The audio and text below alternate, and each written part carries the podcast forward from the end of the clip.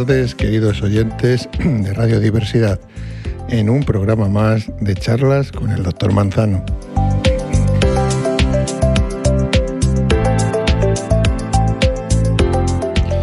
Bien, vamos a continuar con esta exposición en la que ya llevamos bastantes semanas y estamos desmenuzando la psicología positiva que siempre comento que es la aquella psicología que se encarga de estudiar las bases del bienestar psicológico y por tanto de la felicidad. Gran alcance del ser humano si lo consigue. Tradicionalmente, he comentado en varias ocasiones, la psicología ha dedicado mucho su esfuerzo a estudiar los aspectos negativos y patológicos o enfermizos del ser humano por ejemplo la ansiedad, el estrés, la depresión, etc. Dejando de enfocarse en el estudio de aspectos positivos, como la creatividad, la inteligencia emocional, el humor, la sabiduría, etc. Temas que hemos venido desarrollando eh, en anteriores programas.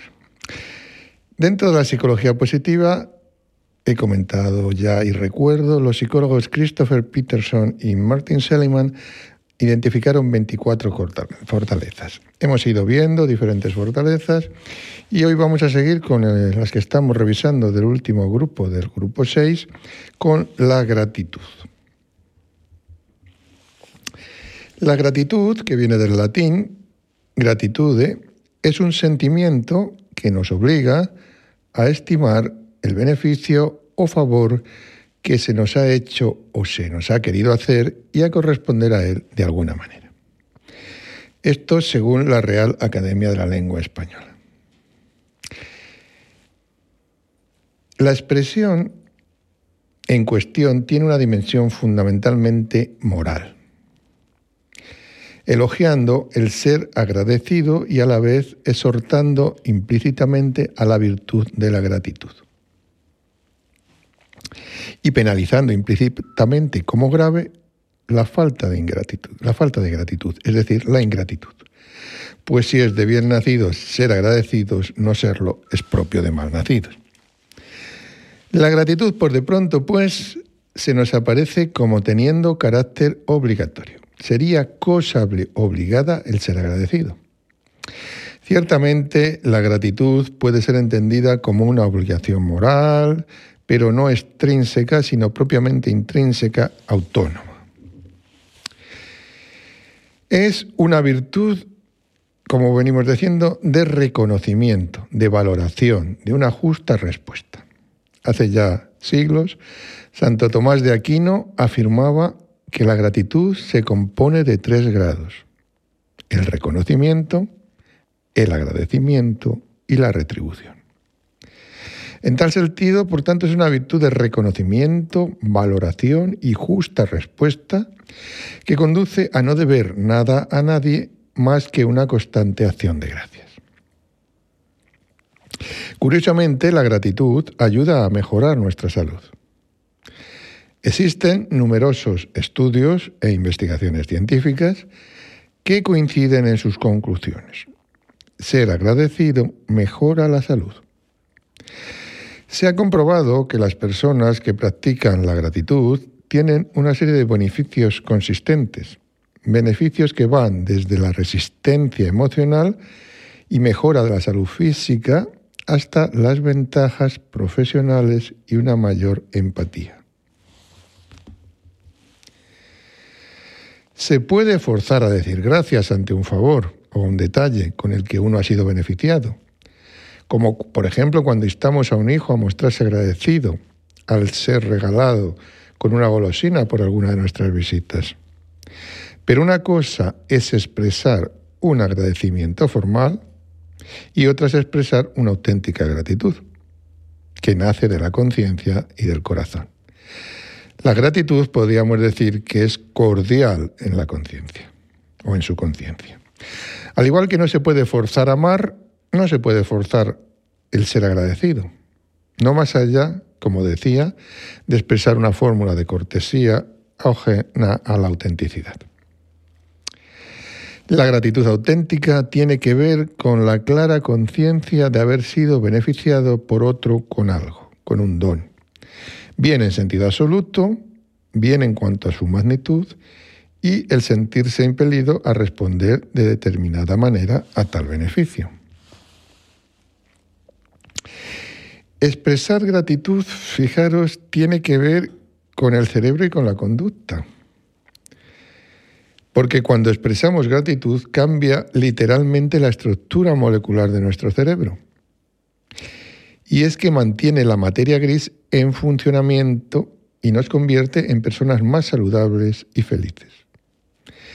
El Centro de Investigación de Conciencia de la Atención Integral de la UCLA, de la Universidad de California, realizó un estudio concreto en esta materia y definió que cuando nos sentimos felices, nuestro sistema nervioso central se va modificando a nivel molecular. Por tanto, practicar la gratitud genera felicidad en nosotros. Otro estudio es realizado en este campo por Robert Edmonds en la Universidad de California junto a su colega Mike McCullough en la Universidad de Miami reveló que las personas que habían estado practicando la gratitud tenían menos problemas de salud y rendían laboralmente un promedio de 1,5 horas más. En un trabajo posterior del mismo Emmons, con una configuración similar a la anterior, los participantes que completaron ejercicios de gratitud cada día ofrecieron a otras, personas más apoyo emocional en su vida que las de otros grupos. En otro estudio sobre la gratitud, que se llevó a cabo con adultos que tenían trastornos neuromusculares congénitos, se observó que los participantes que expresaron gratitud se sentían más frescos y renovados cada día al despertar. También se sentían más conectados con otros que los de grupos que no expresaban gratitud. En otra investigación llevada a cabo por un grupo de científicos chinos, se valoró la cantidad de agradecimiento que la gente muestra en su vida cotidiana. Y se encontró que los niveles más altos de gratitud se asociaban a un mejor sueño y también con escalas más bajas en cuestionarios de ansiedad y depresión. En un estudio del riesgo cardiovascular en situaciones de estrés, que como sabemos es uno de los factores determinantes de este riesgo, los resultados mostraron que el estado de gratitud previo predijo respuestas de presión arterial, sistólica o alta más bajas durante el periodo de prueba de estrés, lo que significa que el estado de gratitud tiene un efecto de amortiguación del estrés y de eh, amortiguación en las reacciones como la recuperación del estrés psicológico agudo. Estos hallazgos naturalmente tienen utilidad clínica, ya que existen varias intervenciones de gratitud de bajo costo que pueden contribuir al bienestar. Así, por ejemplo, investigaciones anteriores han demostrado que los pacientes cardíacos que usan diarios de gratitud tienen mejores resultados cardiovasculares que aquellos que no lo hacen. Combinado con los resultados de este estudio y trabajos previos, la gratitud puede constituir un punto de intervención útil para la mejora de nuestra salud cardiovascular. La fortaleza de la gratitud nos ayuda a apreciar las experiencias positivas por las que pasamos cada día. Y es que si te sientes contento, alegre, satisfecho, satisfecha y feliz, lo habitual es que quieras celebrarlo. ¿Cómo? Pues con una risa, con una sonrisa, con un vítore, con gritos e incluso organizando y celebrando una fiesta. Si también somos agradecidos por estos momentos, los recuerdos positivos que se generan en nosotros aumentarán directamente nuestro bienestar e irremediablemente también nuestra autoestima. La gratitud, por otra parte, nos ayuda a crear nuevos vínculos sociales y a fortalecer los que ya tenemos. Y es, como ya lo hemos adelantado al principio de este eh, programa, la gratitud es muy poderosa para vivir y sobrevivir en nuestro entorno a nivel de relaciones. ¿Por qué? Porque a todos nos encanta que nos den las gracias y tendemos a desarrollar mayor simpatía, empatía y agrado hacia las personas agradecidas. Esto hará que queramos sentirnos cerca de ellas, buscándolos para nuestras relaciones sociales. Así que ya sabéis, si no tienes pareja y la estás buscando, el ser agradecido nos hace ser más atractivos. Y por tanto, conocer la importancia de las relaciones sociales leyendo esto, pues nos hace que mejoremos en nuestro nivel relacional. ¿Se puede aprender o mejorar la gratitud? Bien, yo en cada programa intento que en estas fortalezas que algunos la poseen de forma natural y otros no, o las mejoremos en las que las poseen de base o las adquieran los que todavía no las tienen. Y eso vamos a intentar ahora eh, hacer con la gratitud. Si eres consciente de que te cuesta ser agradecido de manera habitual, te voy a proponer cinco ejercicios muy prácticos para empezar en el camino de la gratitud e ir cogiendo práctica en esta fortaleza tan potente y tan beneficiosa. Un primer eh, consejo, un primer ejercicio práctico es que finaliza el día anotando tres cosas gratas que te hayan pasado. Así lleva una libretita y esta libretita la colocas en la mesita de noche. Lo importante es que la tengas a mano y anotes en ella esas cosas, esos detalles gratos que te han ocurrido ese día. Y elige tres, los tres que te hayan parecido más gratos. Quizá un mensaje en tu móvil de alguien cercano que te haya hecho sonreír, quizá una conversación agradable con un compañero de trabajo, quizá una caricia de tu pareja, etc. Un segundo ejercicio es Sal a dar un paseo de gratitud. ¿Y qué quiero decir con sal a dar un paseo de gratitud? Desconecta. Sal a la calle, da un paseo, pero no un paseo normal, sino un paseo de gratitud. Y para ello, estate pendiente de olores, de sonidos, de sensaciones positivas que te lleguen mientras haces el paseo.